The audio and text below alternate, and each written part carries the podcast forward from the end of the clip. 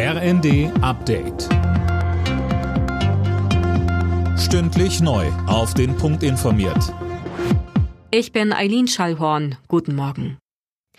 Die meisten G20-Staaten verurteilen den russischen Angriffskrieg gegen die Ukraine aufs Schärfste. Das steht in der Abschlusserklärung des Gipfeltreffens auf Bali.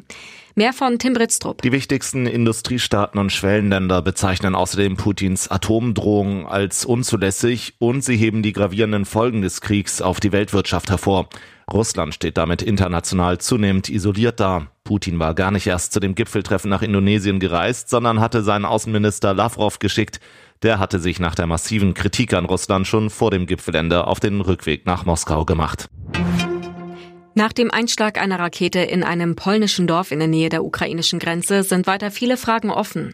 Aus Polen heißt es, die Waffe stamme aus russischer Produktion. Ob sie aber auch von russischen Truppen abgefeuert wurde, ist unklar. Ex-US-Präsident Trump will nochmal als Präsidentschaftskandidat ins Rennen gehen.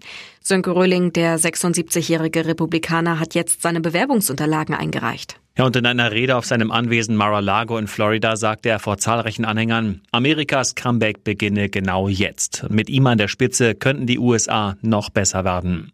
Ob seine Partei ihn aber tatsächlich nominiert, das muss sich erst noch zeigen. Viele Republikaner setzen eher auf den Gouverneur von Florida, Ron DeSantis. Der ist ähnlich hart rechts wie Trump und gilt als noch gefährlicher. Kritiker bezeichnen ihn als Trump mit Gehirn. Nach mehreren gescheiterten Versuchen hat es am Morgen geklappt. Die NASA hat die unbemannte Mondmission Artemis 1 gestartet. Das Ganze dient der Vorbereitung, um in ein paar Jahren auch wieder Menschen zum Mond zu schicken. Alle Nachrichten auf rnd.de